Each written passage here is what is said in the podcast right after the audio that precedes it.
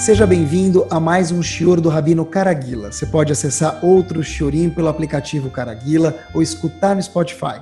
Assista ainda ao Shiorim em vídeo pelo site caraguila.com.br. A gente espera que você saia desse Shior mais elevado e mais consciente do que entrou.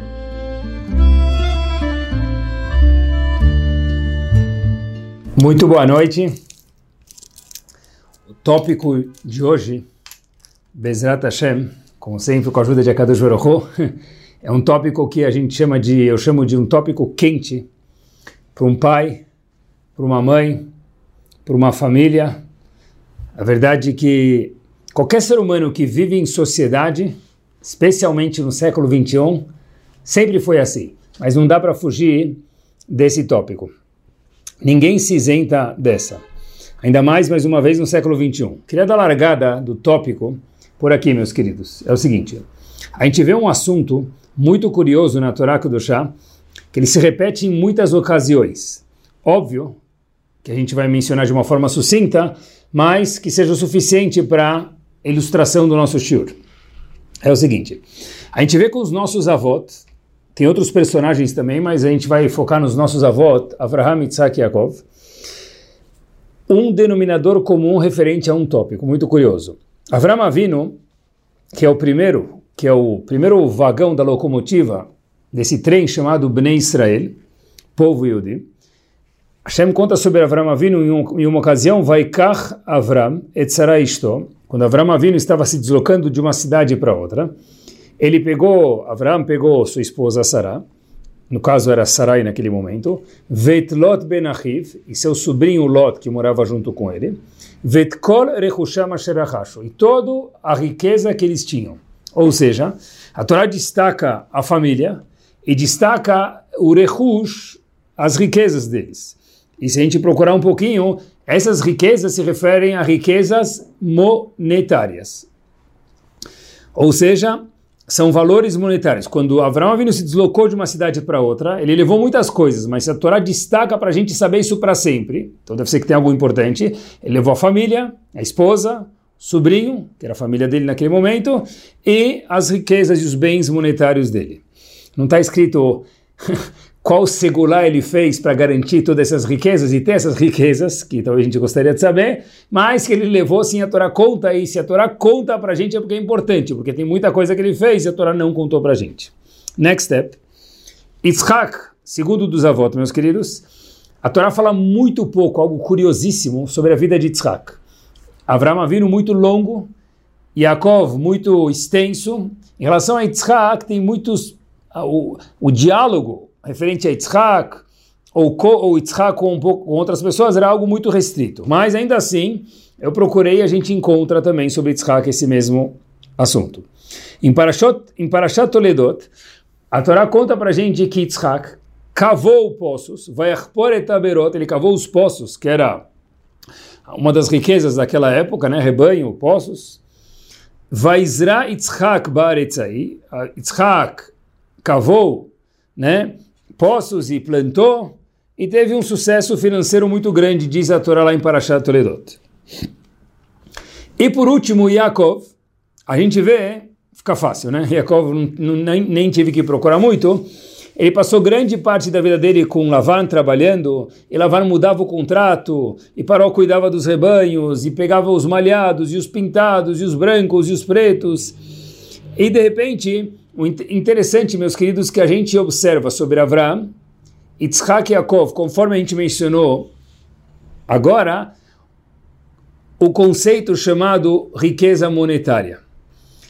Avram, Rehush, Yitzhak, que a Torá pouco fala dele, mas falou sobre os poços e do que ele plantou e que teve sucesso, teve êxito financeiro, mais uma vez, essa é a tradução, ninguém discute. E Yaakov também com o rebanho, leva o rebanho e traz o rebanho e dá presentes para Esav. A Torá conta muito para a gente sobre o êxito financeiro, sobre valores, sobre economia desses três gigantes. E a pergunta que eu fiquei me questionando é a seguinte: é tão gostoso olhar a Torá como se fosse a primeira vez. Pedir para Hashem um presente, Hashem, usando aquele pouco conhecimento que a gente já tem da Torá, que é tão vasta, me deixa, me dá o presente de olhar como se fosse a primeira vez. Eu comecei a olhar e fiquei questionando a mim mesmo a seguinte dúvida. se a Torá é um livro de alachot, a Torá é um livro de mitzvot, de leis, vem contar para a gente como se conduzir, como fazer, colocar tefilin, Shabbat e 613 mitzvot que a gente já ouviu falar. E também tem episódios que falam sobre esses grandes homens que são Mussar, que a gente aprende como se conduzir em momentos diferentes. Só que de repente a Torá fala sobre esses três grandes homens. Talvez a última coisa que a gente ia imaginar que a Torá ia falar é sobre a parte financeira que Avram Avinu levou o dinheiro dele, tá bom, talvez ele levou também alguma outra coisa que ele tinha, mas o que, que isso nos interessa? A Torá diz que interessa. Que Tzchak cavou e teve esse, do que, que muda para gente? Muda. Que Jacob ficou anos cuidando de trabalhar para ganhar o um rebanho, o que, que muda? Deve ser que muda porque a Torá contou isso para gente. A gente vê daqui, com certeza, indiscutivelmente, algo importante. A importância da parnassá, do sustento da pessoa para nascer sustento, do sustento da pessoa, e que a gente vê que se esses homens tiveram que, de alguma forma, no nível deles, óbvio, sem comparar com a gente, mas o nível deles gigante, eles tiveram que se preocupar com isso, parece que é uma obrigação também nossa, século 21, depois já do pecado de Adam virou uma obrigação que cada um de nós fosse responsável pela parnassá, pelo sustento pessoal e da família da pessoa. E quando se fala do universo chamado dinheiro, meus queridos, que é o tema de hoje, é o seguinte: a gente vê, eu escutei isso uma vez do meu Rosh Hashivá, ele contou o seguinte ponto, que Shlomo Amelech, o mais sábio dos homens, deu uma dica para gente, olha, você quer entender a Torá de verdade? A Torá, na verdade, é nada mais, nada menos do que o cérebro de Hashem, é um presente monumental que Hashem deu para gente. Você quer entender isso de verdade? Então disse Shlomo Melech, o homem mais sábio de todos os homens, vou te dar uma dica, Habibi. Qual que é a dica? Qual que é a dica? Diz Shlomo Melech em Mishlei o seguinte, Em kakasef, se você procurar a Torá como dinheiro, está escrito isso, não tem como discutir. As tavin irat. Aí você, aí sim, aí sim, você vai ter a possibilidade de entender temer Hashem, vedat Elohim timtza. Aí você vai entender de verdade de alguma forma, a vontade, vamos chamar assim, porque a gente não consegue entender a cabeça de Hashem, mas de uma forma que o ser humano possa entender, a cabeça, o pensamento de Hashem, a vontade de Hashem. Quer dizer, se nós queremos entender a Torá, a gente tem que procurar ela como se fosse o quê? Shlomo Melech, im tevakshena kakasef, como kesef, money, masriat, dinheiro. Agora, se o conceito de dinheiro, economia, parnassá, sustento, fosse algo cheap, simples, pejorativo na Torá, então como que Shlomo Melech falou, olha, se você quer entender a Torá, procura ela como se fosse dinheiro. Mas, Habib, um minuto. Dinheiro é algo feio, é sujo, é... fica longe. A Torá não ia falar para a gente procurar como dinheiro. Então, quando o homem mais sábio do mundo, Shlomo Melech, disse, procura como se fosse dinheiro, quem sabe quando, quando é uma coisa de dinheiro, quanto a gente vai atrás, quantas pessoas vão atrás, então, se a gente for nessa mesma vibe, Leavdil, procurar a Torá Kedoshá, a gente vai conseguir entender a Torá, a vontade de Hashem, exatamente o que Hashem quer do mundo e da gente. A gente vê daqui, dos avot, e dessa comparação de Shlomo Melech, quanto importante é o conceito chamado finança na vida de um Yehudi. Pelo menos tem que ser. A Gemara conta para gente nessa mesma linha de pensamento que a gente pode medir uma pessoa, conhecer uma pessoa de três formas. Uma das formas é kiso, o kis da pessoa. Kis é o bolso, como ele se comporta com o dinheiro. A gente vê que os avós se preocuparam com isso, a Torá se preocupou em contar isso para a gente. Shlomo Melech fez a comparação e a Gumarak fala para a gente que uma das formas de medir uma pessoa, olha, quer saber quem é ele, quer saber quem é ela, veja como ele ou ela se comportam com a parte financeira. Isso dispensa, na verdade, que a gente traga muitas provas, são completamente desnecessárias, meus queridos, porque a gente sabe que no mundo dos negócios, trabalho, viagem, reuniões, estudos, é, são inúmeros fatores que rodam em volta de algo chamado parnassá sustento e fechar o mês, terminar o mês ou que termine em muitos meses e sobre até para todos nós. O que merece um destaque, eu queria abordar hoje, uma vez que a gente já entendeu um pouquinho quanto que a Torá dá o destaque ao dinheiro, ao sustento que a pessoa precisa se preocupar em ter, é um ponto que talvez a gente é, nem pensasse que o assunto seria sobre isso, mas eu fiz questão de dedicar o assunto sobre o shur sobre isso, que é algo importante, é como usar esse dinheiro. Como obter o dinheiro? Duas formas: trabalhando fazendo tefilá, pedindo para Hashem ajudar a gente. Mas como usar o que a gente, o que Hashem deu para a gente? Talvez não seja exatamente o que vocês estejam imaginando, mas eu vou me explicar. Nós temos dois psukim no Tanakh, dois versos diferentes no Tanakh, que parecem ser contraditórios. Um dos versos está escrito, em um dos versos está escrito, quando a Torá pergunta, a Gemara pergunta, melhor dizendo, como vai ser a época de Mashiach, então a Gemara conta para a gente que lo echdal evion mikerevaretz. Nunca vai parar de ter um pobre na terra.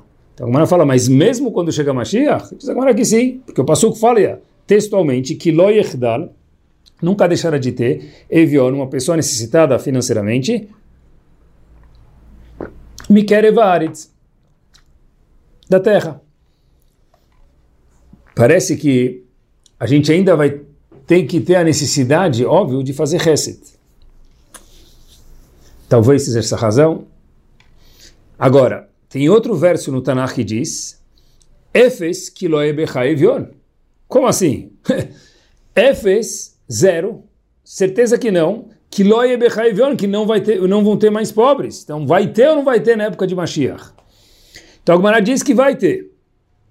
Mas, ah, mas o Passuco falou, o segundo Passuco, que a gente mencionou, Efes, que lo Habibi, não vão ter pessoas necessitadas financeiramente.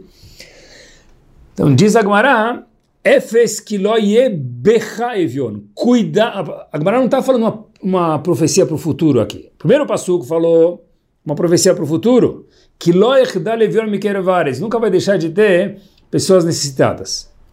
Agora, o segundo Passuco que falou Efes, que tradução, que não vão ter pobres, dizem Rahamim para a gente que essa não é a explicação correta, não é a tradução correta. Vamos ler de acordo com a explicação de Rahamim. Efes, zero, não. Cuidado, que loie berra, que não haja em você, cada um em si próprio, lo aleno, um pobre. Mas assim, como que a pessoa pode cuidar disso? Isso não é Minashamayim, não é Hashem que decreta se a pessoa vai ser pobre ou rica. Diz que isso se refere especificamente a um, um ponto. Cuidado para não ter uma pessoa, lo aleno, cada um, consigo mesmo, pobre, quer dizer que a pessoa gastar mais do que ele tem. Em vez de sobrar mês no fim do salário, sobrar, em vez de sobrar, conserto, em vez de sobrar salário no fim do mês, sobrar mês no fim do salário. dizem, Chachamim, para a gente, cuidado, cuidado para não terminar o salário antes do mês terminar.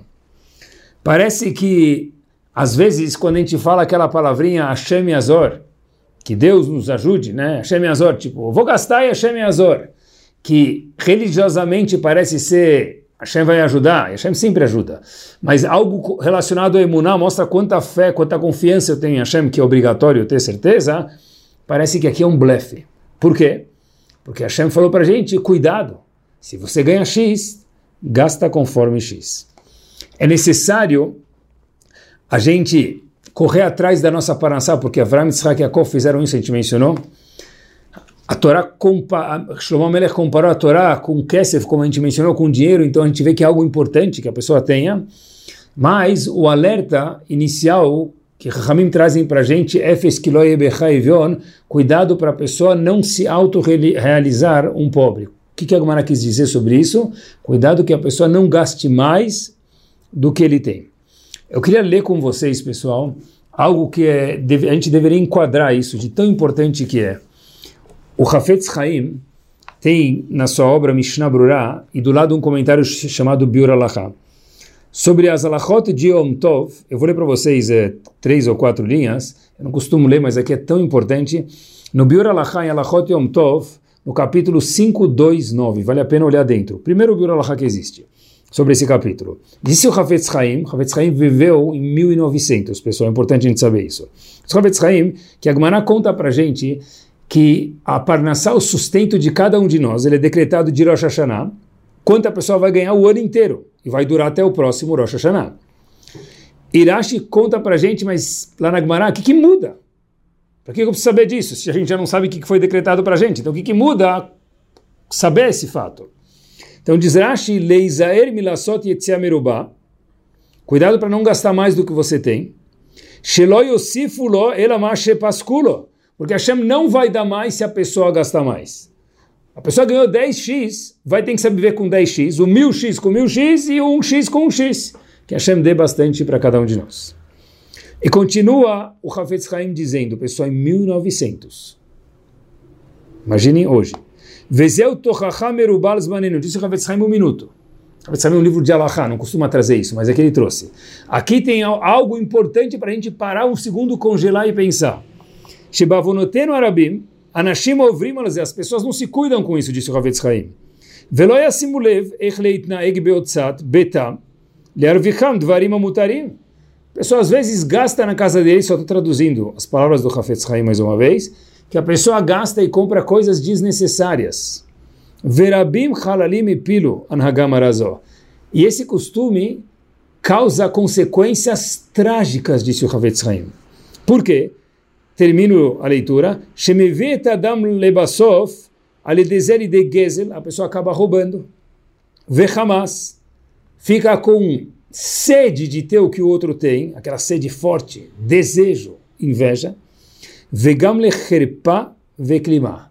E a pessoa acaba chegando numa vergonha, porque acaba vivendo com o que não tem, acaba se estourando, e depois as consequências, a gente pode abrir o jornal ou ver a comunidade, infelizmente, o que às vezes pode acontecer.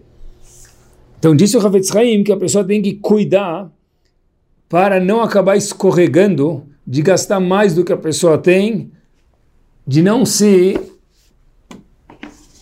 ficar iludido com a vitrine, porque a vitrine é bonita. Quando a pessoa pode comprar, quando não pode, a pessoa precisa viver conforme os conformes dele. Ou seja, pessoal, olhem que interessante, a Torá está contando para a gente algo muito importante, que existe algo chamado necessidade, existe algo chamado luxo. O luxo, ele é maravilhoso para quem tem os meios e use com saúde. Mas uma pessoa pegar empréstimo assumindo que Bezrat Hashem, Hashem vai me devolver para que eu tenha um luxo, isso é proibido. Por quê? Disse Haim, por isso que a Gemara veio contar para a gente quanto que a pessoa vai ter uma parnação, um sustento pré-definido de Rosh Hashanah até Rosh Hashanah. O que, que muda? O que, que muda se a gente não sabe qual que é o valor? Havetz Haim muda, porque conforme que você tem hoje, saiba viver conforme isso, porque esse é o lot, essa é a porção que Hashem deu para aquela pessoa naquele ano, que no ano que vem fique melhor ainda, Bezat mas naquele ano é isso que a pessoa ganhou, e a pessoa tem que saber viver como isso e não com mais do que isso, porque mais do que isso ele não vai ganhar naquele ano. Às vezes, a gente, Baruch Hashem, tem mais facilidade de viajar, mais casas em outras cidades, ou às vezes até em outros países, mas acaba a pessoa vivendo conforme o que a faixa salarial dele não permite. Ah, mas quando que a gente sabe o que, que é necessidade e o que é luxo? É muito difícil definir o que, que é necessidade e o que, que é luxo. Tem uma Mishnah, queridos, que responde isso para a gente bem em Perkei Avot, que na primeira leitura eu nunca leria ela assim. Mas tem uma Mishnah em Perkei Avot, olhem que bárbaro, olhem que power. Está escrito na Mishnah, Avezair minareshut. Cuidado com o Reshut. Reshut é, inicialmente a tradução, é governo. Pessoas nobres. Não fica grudado naquelas pessoas nobres porque você vai acabar uma vez, quando eles precisarem de você, eles vão querer te usar e depois vão esquecer de você. Essa é a tradução simples daquela Mishnah. Porém, tem um Midrash chamado Midrash Shmuel, ele fala na, algo nada mais, nada menos que merece um babador para ler, pessoal, de tão show que é. Olhem que bárbaro. Disse ele, olhem que power, Avezair, cuide, Minareshut, Reshut são coisas supérfluas. Hayav é must, obrigatório, e Reshut é mais. Então, olhem como ele lê a Mishnah que power. Havezair, Minareshut, cuidado com o Reshut. O que, é Reshut, queridos? Coisas a mais. Por quê? Diz o Midrash Shmuel, porque escutem essa frase, queridos. A necessidade, o luxo de hoje, o luxo de hoje vira a necessidade do amanhã. Pessoal, Link Power, o luxo que nós determinamos para nós mesmos, para a nossa família, que determina isso muitas vezes é a gente, mesmo que a gente vive numa sociedade, que é mais difícil, é verdade, é um teste. Mas o luxo que nós determinamos a nossa pessoa vira necessidade amanhã, porque a pessoa não consegue mais se desvincular disso. Então, viajar tantas vezes por ano, talvez é uma coisa que não Estava no nosso naipe. A pessoa que fez isso um, dois anos, agora ele não pode mais parar de viajar, porque a família espera isso dele, e ele próprio se acostumou com isso. Então, não viajar no fim de semana prolongado, ou nas férias, ou o que for, tantas vezes por ano, isso fala, ah, poxa vida, não dá mais para ficar na cidade grande. A pessoa fica com vazio, porque Avezair Minarashut disse o Midrash em que Paulo, a explicação, cuidado com coisas supérfluas. Por quê? Porque essas coisas supérfluas hoje são supérfluas, amanhã viram um, uma necessidade. Isso aqui é uma coisa muito, muito importante. E olhem como a Gemara é sensível, queridos, a uma coisa supérflua virar necessidade. Que a gente fez de um luxo uma necessidade, a gente que determina isso. A Gemara conta para a gente algo impactante. A conta em Ktuvot, na página Samech Zain Amud Bet, 67b, o seguinte que Hillel Azaken, grande sábio Hillel, Lakach le'ani ben tovim echad sus. Ele foi lá e comprou um cavalo para um indivíduo que era de família muito, muito nobre, mas esse fulano perdeu tudo. Mas como assim? Se o indivíduo era rico e ele perdeu, então você pode comprar para ele pão, pode comprar para ele arroz e feijão, talvez carne, mas não um cavalo que é algo chique. Deixa ele andar de ônibus. Ele não precisa andar de limusine. Diz Agmará, claro que precisa. Por quê? Pessoal, olhem que, como a gente transfere necessidade, um luxo e necessidade, olha quanto isso vira parte da gente. Agmará conta isso para a gente. Por que que Hillel comprou um cavalo, usou dinheiro talvez dele ou da tzedakah para isso, comprasse arroz e feijão só, para aquela pessoa que ficou, que era abastada financeiramente e perdeu, como diz Agmara lá. Porque a Torá diz para a gente. Dá para a pessoa o que falta para ela. Uma pessoa que ela era financeiramente nível 10, ela se acostumou, mais uma vez, aquele luxo virou necessidade. Para ela, aquilo virou arroz e feijão. Então, diz a Torá, quando a gente vai ajudar alguém que precisa de cá, dá para ela o quê? De marceró, o que falta, xerich sarlo, o que falta para ele. Não falou arroz e feijão. Não falou necessidades básicas. Por quê? Porque, na verdade, a Torá entendeu quando a pessoa se acostuma com algo, é muito difícil desvincular a pessoa daquele costume. Por conseguinte, o nosso job qual que é? O nosso job é tomar cuidado com o que a gente se acostuma, porque o luxo de hoje vira a necessidade do amanhã. E Agmará conta que Hillel, em um momento, não encontrou uma limusine para ajudar aquele senhor que perdeu a fortuna dele. Então, o que, que Hillel fez? Hillel próprio, pessoal, olhem as palavras da Gemara. Ratz lefanav gimer mirin. Hillel próprio correu, foi na frente daquele homem que perdeu tudo, que era rico, 3 milim, 3 quilômetros. Imagine Hillel, o grande homem, correndo 3 quilômetros. Eu não sei quanto fitness ele era. Mas ele foi para dar respeito para aquele homem. Mas por quê? Deixa ele de ônibus. Não. Ele se acostumou a andar de limusine, ele não consegue mais andar de ônibus. E entre parênteses, uma coisa bárbara, se a gente for olhar nessa Gemara, talvez não é título da Gemara, mas é interessantíssimo. Quem era Hillel, meus queridos? Hillel é o símbolo da pobreza na Torá. Quando a gente quer definir alguém pobre, a gente fala pobre igual Hillel, o grande sábio.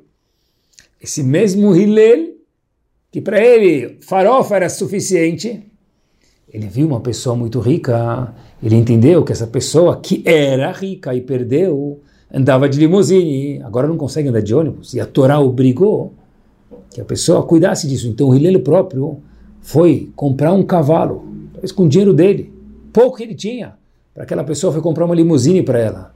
Ele entendeu que eu não preciso disso, eu Hillel falando, mas ele precisa porque ele não consegue mais se desvincular disso, virou um vício. Ou seja, quando se fala de dinheiro, algo muito importante, queridos, é que a pessoa, a gente possa, cada um com sua família, cada um consigo mesmo também, entender que tipo de viagem é um must, que tipo de festa é must, que tipo de roupas de marca ou sem marca, ou dignas, óbvio, mas são must, que tipo de compras, quantas entregas por dia tem que ter na casa da pessoa de delivery, Avezair minareshut, disse Pirkei Avot, Pirkei Avot foi dado no Har Sinai, cuidado com coisas supérfluas. Por quê? Não pode ter? Claro, quem tem, usa com saúde, mas tudo que a gente se acostuma hoje, amanhã é difícil desvincular, especialmente aquelas pessoas que estão ao nosso redor e que a gente acostuma eles assim.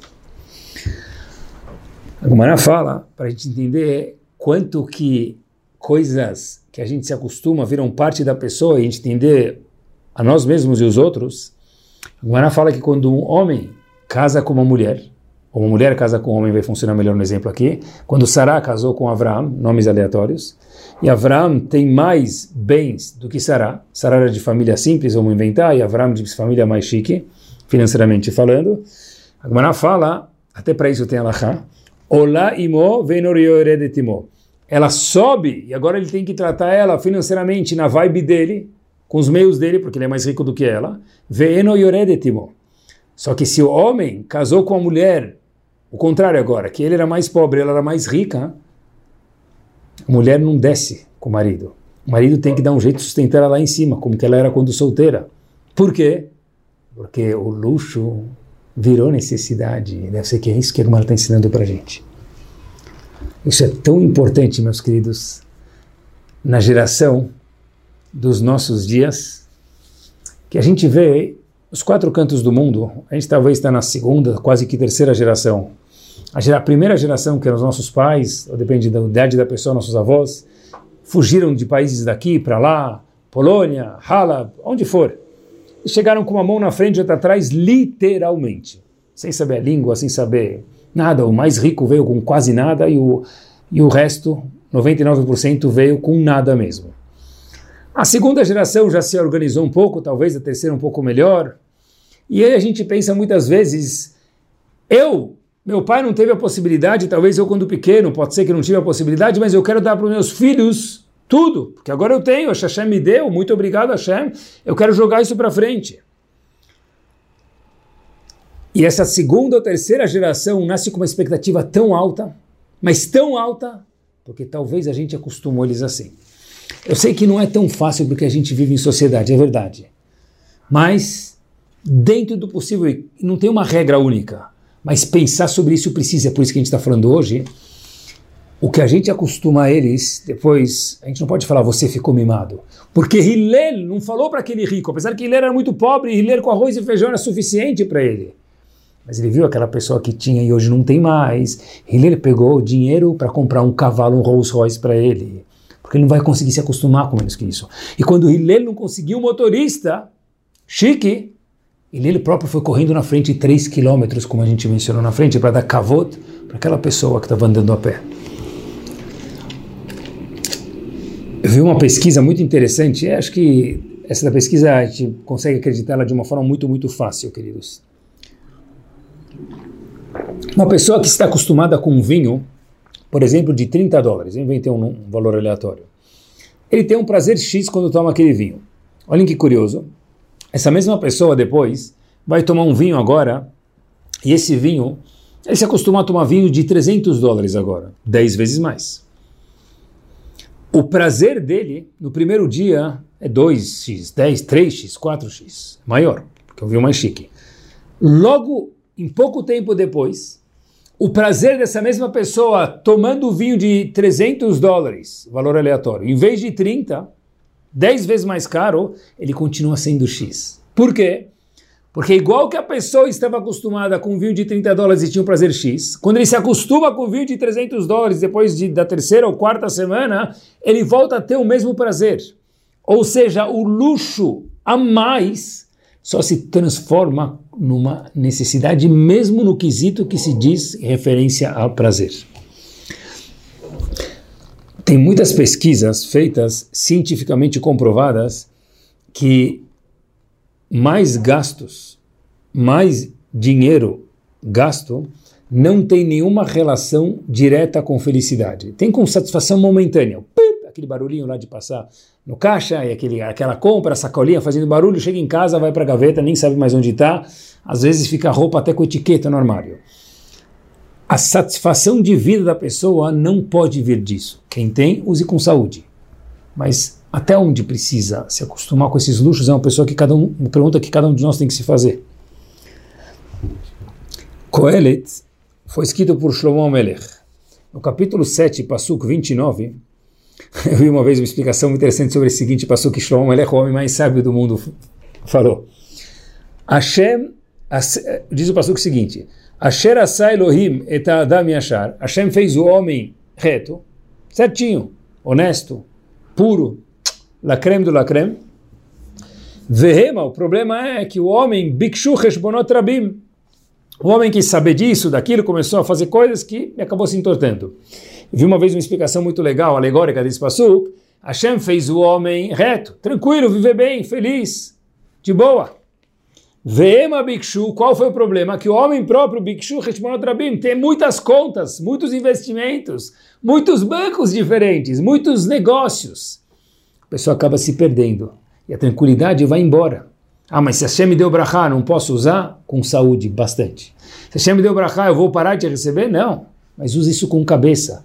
Quanto eu preciso acostumar a mim, não só meus filhos, a mim mesmo. Porque, pessoal, a frescura de hoje virá um must de amanhã. Pior ainda, quando a pessoa vive conforme o que ele não tem. Viver em sociedade tem vantagens maravilhosas, porque a sociedade set o standard de muitas coisas legais, morais, minyan, sinagoga, tem inúmeras vantagens que é algo espetacular, vezes mil. Mas junto com isso tem algumas responsabilidades e coisas a se pensar. Tem algo chamado vergonha. Me explico. E tudo isso, pessoal, é tão gostoso quando a gente abre Gmarot e vê isso para a gente entender quanto que Hashem entendeu que é assim que funciona o intelecto, a emoção de cada um de nós. A Mará conta para a gente no Tratado de Tanit que uma, um dos dias mais legais que tinha no calendário, que volte a ter Bezat Hashem em breve, é chamado Tu Be'av. Para a gente sobrou só Yehishem, que não tem Tachanun. Mas alguns poucos dias depois daquela data que não era tão agradável, que Bezat Hashem que pare, pare de existir dessa forma desagradável, que é chamado 9 de Av. Tem um dia chamado Tu Be'av, que é o dia 15 de Av. Sobrou para a gente hoje não fazer Tachanun, mas o que, que, tinha naquela época? Era o dia nacional do Shidur, o dia nacional do Basra, do casamento. As mulheres saíam, se enfeitavam, se vestiam de uma forma maravilhosa na rua. E aí, e aí os, quem estava procurando Shidur, procurando Basra, a outra metade ia lá e fazia, entre aspas, o bom negócio. Agora, olha que interessante. Começaram. Quem tem roupa bonita vai com roupa bonita, quem não tem faz o quê? Então, na conta que um certo momento, para não envergonhar uma outra, as mulheres emprestavam roupa uma para outra. Por quê? Porque aí todo mundo pega emprestado. Não é uma coisa que só quem não tem pega emprestado, todo mundo vai pegar emprestado. Então todo mundo vai ficar feliz. A sensibilidade de não colocar essa pressão social porque se ela vai de uma forma bonita, eu também preciso ir, mas eu não tenho meios, não sei o que eu vou fazer. Mas é muito difícil isso. Pessoal, olhem até onde isso vai. Se não tivesse escrito na Gemara, eu não acreditaria, mas está escrito. O Mara conta que antigamente, quando o Loleno, depois de 120 anos bem vividos, falecia alguém, acontecia algo curioso. As pessoas tinham tanta vergonha de enterrar a pessoa, porque as pessoas eram enterradas com uma roupa muito chique, e quem não tinha dinheiro não tinha o que fazer. Então o que, que faziam com o falecido Loleno? não enterravam, deixavam ele aonde? Na sarjeta, sem enterrar, por vergonha de não ter uma roupa chique para enterrar a pessoa. Só escutem, o que a Gemara contou é absurdo, de verdade. Eles deixavam a pessoa sem enterrar, lo aleno. Algo gravíssimo, o corpo da pessoa é kadosh, em vida e também depois. E de repente, o que acontece? Eles não enterravam porque tem vergonha. vou deixar, eu, eu não, todo mundo enterra com terno da Hugo Boss. O outro lá não tem dinheiro, o que ele faz? Então deixava na sarjeta. Pressão, olha que interessante. Até que depois, Mara conta que um dos grandes personagens do Talmud, ele próprio, quando foi falecer, colocou uma mortalha muito barata. Aí falou: opa, se ele colocou isso, vai Corinthians, nós também pode. E aí o que aconteceu, meus queridos? Aí baixou o standard. Na hora que baixou o standard, ficou até hoje. Porque cada um que sobe o standard de alguma coisa na sociedade não é uma coisa particular dele. Quando é particular da pessoa, ele pode escolher, mas quando é uma coisa pública, pessoal, a gente tem que levar em consideração aqueles que não podem. Mesmo aqueles que não podem, ah, ele que não faça. Não existe isso, a acabou de provar para gente.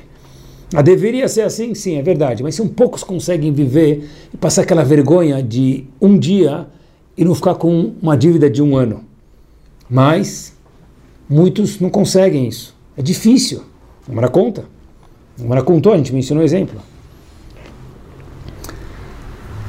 Antes de fazer algo muito grande que é público, você tem que sempre se questionar: será que eu posso colocar essa pressão de casamento, de bar mitzvah, de brit milá, de sium, de brinde?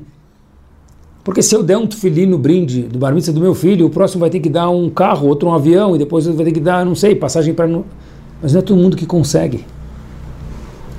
Ah, mas cada um faz o que pode.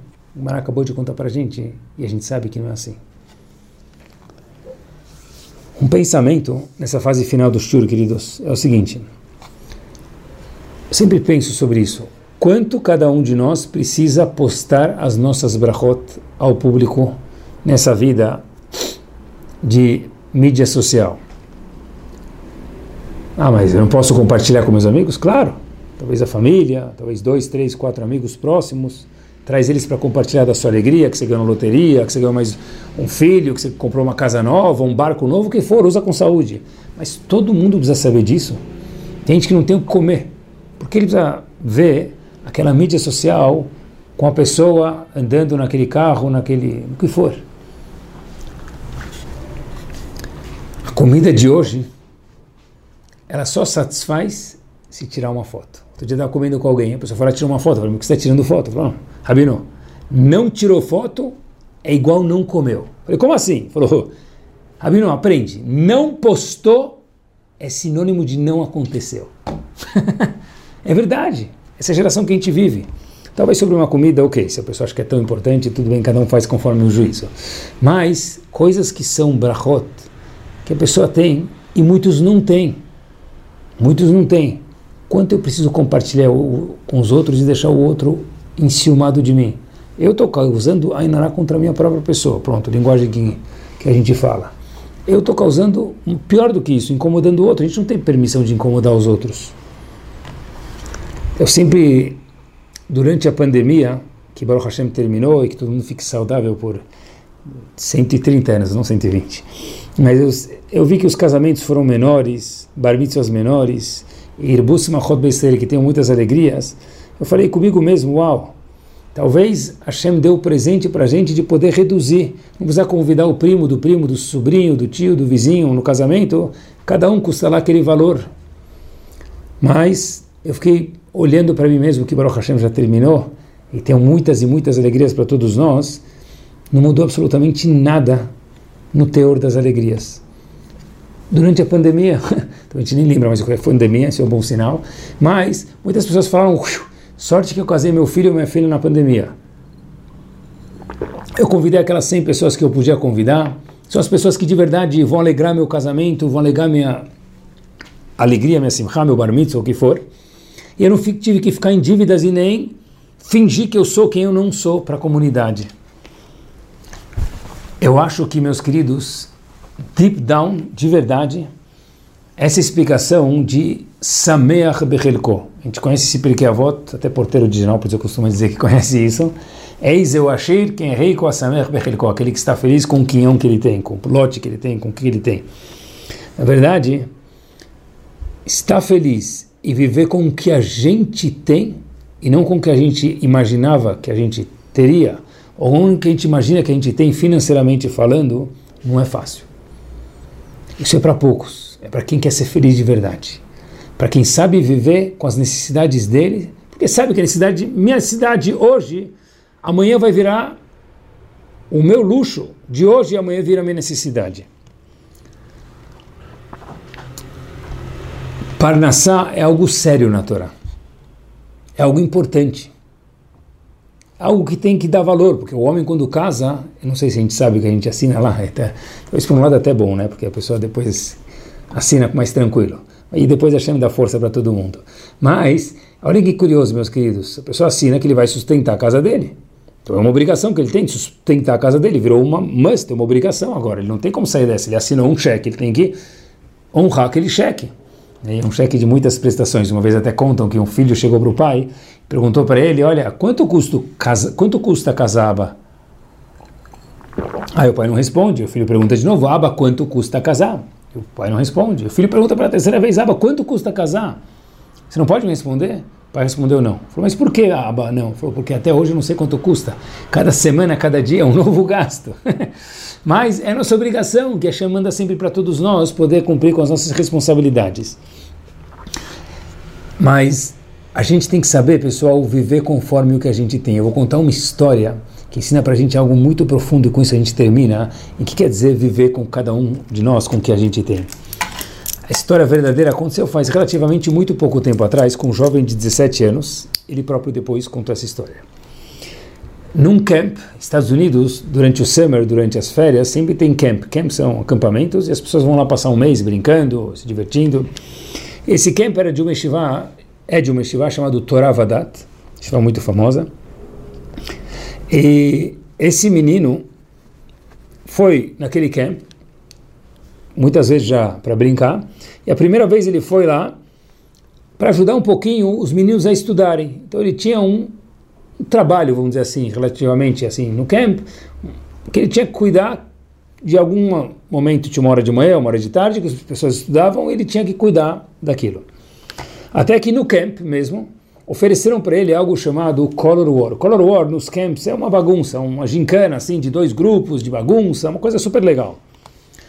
E ele falou para o Rav, olha, falou, Rav, eu estou cuidando do Betamidrash, eu preciso preparar para cuidar daquelas duas horas das pessoas estudando, mas me sugeriram fazer parte desse Color War, virar madriha, e nisso, um monitor, eu, eu gostei da ideia. Ele foi falar com o mentor lá do camp, que era Rav Wolfson, naquela época, e falou, queria perguntar se era ok, para ficar de consciência tranquila, ele acabar abandonando um pouco os estudos, mas se divertir.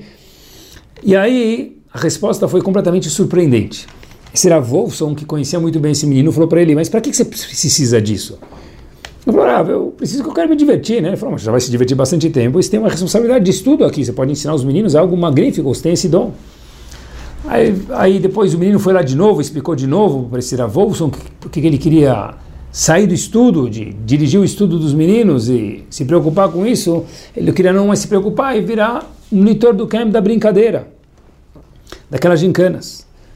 E, o, e esse mentor falou para ele: Eu entendi o que você quer. Eu te falei, para que você precisa disso? Aquele menino contou que ele se sentiu quebrado quando ele escutou isso. Falou, puxa vida, senti completamente que ninguém me compreendeu, eu queria tanto fazer isso. Mas, falei, tá bom, já que eu não vou virar monitor, eu vou continuar meu job aqui de forma assídua. Sentou no Betamidrash, estudando e preparando o shur de Mishnah que ele tinha que dar para os meninos daquele camp centenas de meninos. E ele começou a estudar e ele conta que ele nunca na vida dele estudou tão bem. Depois daquela lavada lá, que ele levou assim uma, um balde de água fria, não era o que ele esperava. Apesar que o Rabino falou de forma delicada, mas sabe, quando a gente escuta o que a gente não está esperando, a gente fica mal. E aí ele conta que ele sabe que pela Messirut Nefesh, pela devoção que ele foi estudar, mesmo depois de ter escutado o que ele não queria, que ele queria muito sair brincar lá e virar o diretor das brincadeiras em vez do estudo. Falou, olha, eu fui estudar e eu tive uma certa uma ajuda de Hashem que eu comecei a lembrar as Mishnayot e explicar de uma forma que eu nunca consegui entender e explicar dessa forma, no camp. Daí, o ano seguinte ele foi convidado no camp para gravar aquelas Mishnayot para as pessoas. Depois, meus queridos, tem um projeto que foi criado mais ou menos em 1980. Eu lembro quando eu estava no Shivá, em 1990, às vezes a gente tinha uma dúvida de Gumará, tinha umas fitas cassetes, então, gente, muitos nem sabem o que, que é isso. Criou-se um projeto chamado Dial Daf, que era, a gente ligava para um número, ficava no telefone, aqueles telefones lá, orelhão, e apertava o Daf da Gumará, a página da Gumará, e estava gravada aquela página que a pessoa podia escutar. Hoje, hoje em dia é tudo muito mais acessível. E tinha uma fita cassete também que a pessoa podia comprar. Então tinha 50 páginas de, de, de uma Guaraná que ele queria comprar, ele comprava 50 fitas cassete. Esse homem que criou esse projeto convidou aquele menino, Fischel, para gravar. E falou para ele: Olha, agora você já gravou Mishnayot no camp, e a gente escutou das Mishnayot. Eu queria te convidar para fazer não Mishnayot, mas da filme gravar todo dia uma página do Talmud, grava um pouco antes, para que as pessoas tenham isso pelo telefone ou pelo fita cassete available, para que possam escutar e fazer o Daf Yomi. Ele pensou e disse, ok, yes. Esse homem tem algo chamado Torah Communication Network, que hoje em dia talvez não é tão famoso, mas começou como o primeiro meio de shiurim gravados de da filme do mundo. Em inglês, depois em Yiddish, em hebraico. Esse homem, a Fischer Schechter, virou o homem que gravou tudo isso. Virou o homem que depois e hoje é um Rav, a Fischer Schechter em Toravadat, no mesmo lugar onde ele foi no camp, dezenas de anos atrás. Tudo isso porque ele escutou um não, que na hora deixou ele chateado. Mas foi esse não que fez ele externalizar, bombar, explodir o potencial dele de não virar um madrir de brincadeira para alguém de estudo, que era o dom que ele tinha. E o dom que para ele, repito, para ele, ficaria apagado se alguém fosse carinhoso e falasse para ele, ok, vai se madrir lá. Mas para ele não era, porque ele tinha um dom melhor de poder estudar o limite para ele, apertar ele naquele momento, fez ele explodir. E até hoje é um Raf famosíssimo. Eu aprendi daqui com isso a gente termine, termina que limites trazem crescimento. Inclusive no que se diz ao quesito do show de hoje. Quando a gente se limita, a gente aprende a viver com os nossos valores financeiros. A gente aprende a apreciar o que a gente tem. Isso que de verdade é falar para Hashem Hashem. Se é isso que você me deu, eu não vou procurar mais. Isso é emuná de verdade. E quem sabe, se não é por isso, meus queridos, que a panela de pressão funciona tão bem, cozinha tão rápido como? Porque tem um espaço limitado. Naquele espaço dá para cozinhar carne, o que for, de forma muito rápida. Quando a gente sabe se limitar conforme o que a Hashem mandou para a gente hoje, a gente vive melhor, a gente produz melhor. Que Bezat Hashem a gente possa viver conforme o que a gente tem. E não como o Havetz Haim falou, que a pessoa vive com mais do que ele tem, ele acaba roubando, sendo desonesto. Não vê com o que a gente tem. E falar para Hashem, muito obrigado pelo que eu tenho. Quem agradece a Hashem pelo que ele tem, Hashem fala, opa, tá feliz com o que eu te mandei? Habibi, vou te dar mais, não mais, mas muito, muito, muito mais. Semana maravilhosa para cada um de nós. Boa noite.